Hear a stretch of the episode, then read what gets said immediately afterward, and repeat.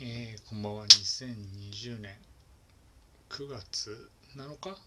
ですかね、火曜日、えー23時8分、9分ですね。今日も始めていきたいと思ってます。ちょっと遅くなっちゃいましたね。えー特にぼーっとしてて、この配信を忘れてましてですね、あの、全く、えーラジオをするの忘れてたので、毎日しなきゃ、毎日するのが義務なんでね、もうね、あと、あとこの配信もあの終わりがもう決まってますんで、えーあともうちょっとなんでね、えー毎日やっていこうと思ってます。はい。で、まああの、急にね、降って湧いたように、任天堂スイッチライトが欲しいっていう欲求が湧いてきまして、今日はですね。なんでかっていうと、昨日あのテレビで巨人対阪神の、えーテレビ中継を見てたんですけども、キャッチャーの後ろの広告のところよくいろいろありますよね、いろんな広告が。あれ見てたら実況パワフルプロ野球って出てて、確かね、今週、昨日か、今週ずっとね、実況パワフルプロ野球っていう広告が出てて、ずっと目に入ってきて、で、もともともう10年近くずっとね、パワプロっていうのは、えー初期スーパーファミコンから始まって、任天堂64をやって、で、プレステ2かな？そこまでももう大学卒業するぐらいまでずっと毎年毎年パープロやり続けてる人間としてはもうねパワープロ熱がね一気になんか燃え上がってしまったんですね。一気に火のごとくバッつって。であの今携帯を今年の1月に機種変をしたんですけども機種変してしまって、まあ、データを移行すれば使えるんですけどもなんか面倒くさくてまあいいやみたいな感じだったんですけどもこれ実はここ1年半前から1年ぐらいの半年前ぐらいの間まで1年間ぐらいずっと携帯のスマホのあのパワープロでサクセスっていうのが好きだったんで選手をいろいろ作りまくってずっとやってたんですけど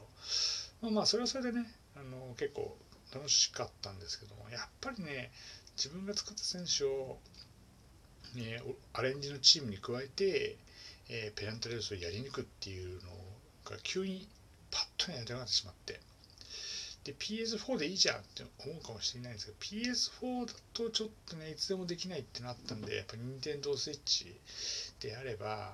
まあ Nintendo Switch であれば、えーいつでもねどこでもできると。で Nintendo Switch 調べたらこう普通のスイッチとライトっていうのがあるらしくてライトだと PSP みたいな感じなんでねどこでもできるみたいなんであこれはいいなと思ってネットで一生懸命探してですね買おうかなと思ってでまあ、えー持ってるんじゃないかなっていう人に相談をしたりもしたんですけどもですね、えーどうやらですね品薄状態らしいんですね。普段全くゲームとかそういうのやんないんでその緊急事態宣言が出てる時とかもその巣ごもりというか家にステイホームしなきゃいけないんで家庭用のゲーム機とかが売れまくってるって話は聞いてたんですけどもおもちゃ屋さんとかにね、まあ、ゲームショップみたいなとこ行っても売り切れですみたいな書いてあったんですけど自分は全く関係ないんでふーんみたいな感じで過ごしてたんですけどね。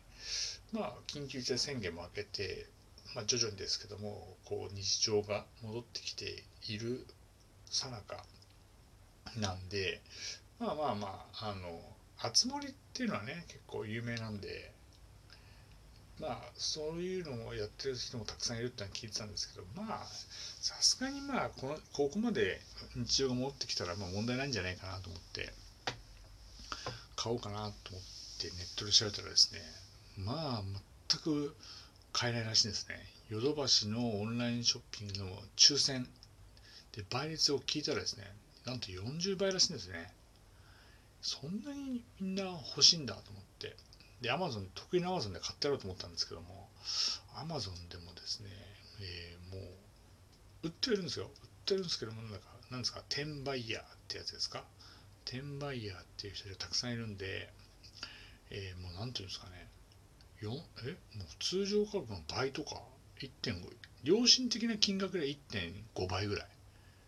金額で売ってたんですよね。で、2万5千ぐらいと3万ぐらいだったら、まあいいやと思う。いいのかなと思ったんですけども、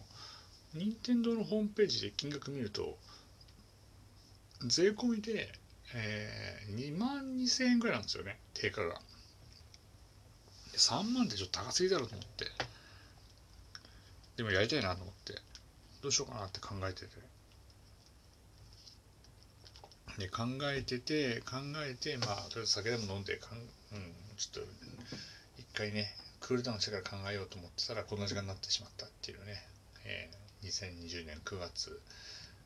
7日の23時もう14分ですね、うん、そうなんですよね。で今日ねあの普段ねお酒を、まあ、家でも毎晩のように飲んでるんですけども大体発泡酒で、えー、サントリーから出てるこれは天然水ブルーっていうスカイブルーのパッケージのある発泡酒をもう適もう箱買いをしてるんで飲んでるんですね。でも夏っぽくてねあのとても発泡酒とは思え思えないぐらい美味しいんですけども。であのレモンサワーとかも買ったりもしたんですけどもまあねあるじゃないですか。何ていうんですかこだわり酒場レモンサワーかなこれ。これもサントリーか。サントリーが多いんですけど。僕の好きな角ハイボールもサントリーなんで、まあ、サントリー、うん、サントリーが好きっぽいです、どうやらね。で、まあ、レモンサワーとかって、焼酎買って、炭酸水買って、レモンの果実果実酒みたいの入れちゃえばできるんで、まあ、ちょっとね、もう、いい大人なんでね、そういう自分で作って飲もうかなと思って、大量にですね、えー、宝焼酎のね、25度度数の氷のやつをですね、えー、何何リットルだろうこれな。えー、リットル数は書いてないですけど、でかい、バカでかいやつをですね、購入しまして、えー、割って作ろうかなと思って買ってあったんですけど、この間、あの、たまたま会社の先輩が家の近所に住んでて、先輩って言ってもそんなに結構上なんですけど、その人いつもいつも行きつけの居酒屋で頼むお酒のメニューがあってそれはまあボトルで入れちゃうんですけどボトルで焼酎を入れてあとあのなんていうか午後のこちら午後ティーの美味しい無糖ってあるんですよ。それをでそれで割ってて飲んでて飲ましても飲みやすいなと思って気に入ったんでね今日はねその午後ティーの美味しい無糖で焼酎で割って氷を入れてね今飲んでる最中なんですけども。これはね非常にこう飲みやすいですねとても美味しいんで、うん。焼焼酎の紅茶割りですかね。あ、とても飲みやすくて、これはいいなと思ったんで、でかいペットボトル買ってやろうと思ったんですけども、なかったんでね、500? これ500なのかな ?500ml のやつなんで、2杯ぐらいですかね、大体2杯ぐらい飲んじゃうと、入れちゃうともう終わってしまうんですけどね。まあまあそのまんまそのぐらいにしとけっていう感じでしょうけど多分ねでですねえー、まあ突然の、えー、告白で恐縮なんですけどもついにですね、えー、私の働いている会社の、えー、先輩がですね新型コロナウイルスに、えー、おそらく98%感染したという、えー、結果を受けましてですね、えー、なんていうんですかね、ついに出てしまいましたね、身近なところでね。席がね、2メートルぐらい先なんですよね。2メートルぐらい先なんで。で普段はそん、まあ、そこまで交流はそんなにね、ない人なんですけども、えー、まあ、新型コロナウイルスに感染をしてしまったらしいと、もう味覚の、嗅覚の味覚味覚障害があってでご結婚されてるんで奥様もね、えー、そういう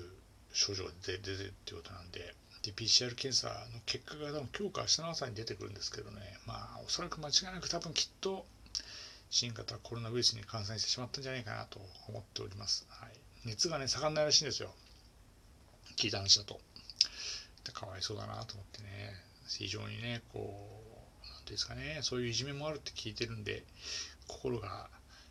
痛いんですけどもね、早く回復していただければいいかなと思っております。はい、で、まあ、せめてもね、自分ができること何かなっていうのをね、えー、考えまして、今日ですね、職場でですね、アルコールスプレーがありますんで、えー、誰に言われることもなくですね、その方の席の、えー、椅子をですね、アルコールスプレーで消毒させていただきました。え勝手にね。机の上にはね、あの仕事のやりがけの書類もあったりとかいっぱいあったんでね、え、そこにねあの消毒スプレーをかけてしまうと、えー、紙がねベラベラになってしまうんで、えー、机にはかけなかったんですけども椅子だけはねあのたくさん振りかけたんでねこれ以上感染が起きないことをね願ってですね、えー、霧吹き型のスプレーをですねかけまくって、えー、消毒をしました、まあ、自分は濃厚接触者でないんでね。ねもしかしたらね会社的に、えもう全員事務所封鎖ったらねいや不謹慎かもしれないですけどね、え、2週間休めるのかなみたいなと思ったりしたんですけどね。全くそういうことないらしいんでね。まあ明日からもね通常モード仕事ということ形なんですけどね。このね新型コロナウイルスはねなかなか厄介なんですよね。本当に。なんかやたらこう3密になると大体かかってしまうっていうぐらいな病気なんででまあ予防のねしようがないんでね手洗いと、えー、マスクが必須かなと思ってますんでどうかね皆さんもマスクと手洗いを必死にしていただいて、えー、感染を防止していただいてやっていただければいいかなと思っておりますね。でまあ自粛派と自粛しない派みたいなの分かれてはいるんですけどね。あんまこういう話はこういう話はしたくないです僕は基本的にはスタイルとしてはあの封じ込めた方がいいと思ってますもう一回経済全部止めてもいいからえー、まず止めてそこから経済活動させた方がいいかなと。っていうのはやっぱ中国とかその辺見てると封じ込め成功してるところの方が回復も早いんですよ香港とかもね。うん、中途半端に経済回しながら両輪でやっていくとだらだらだらだらねいつまでたってもあのうまくいかないっていうふうに思ってますんで、えー、封じ込めした方がいいと思ってますんで手洗いうがい、えー、鼻うがいやっていきましょう。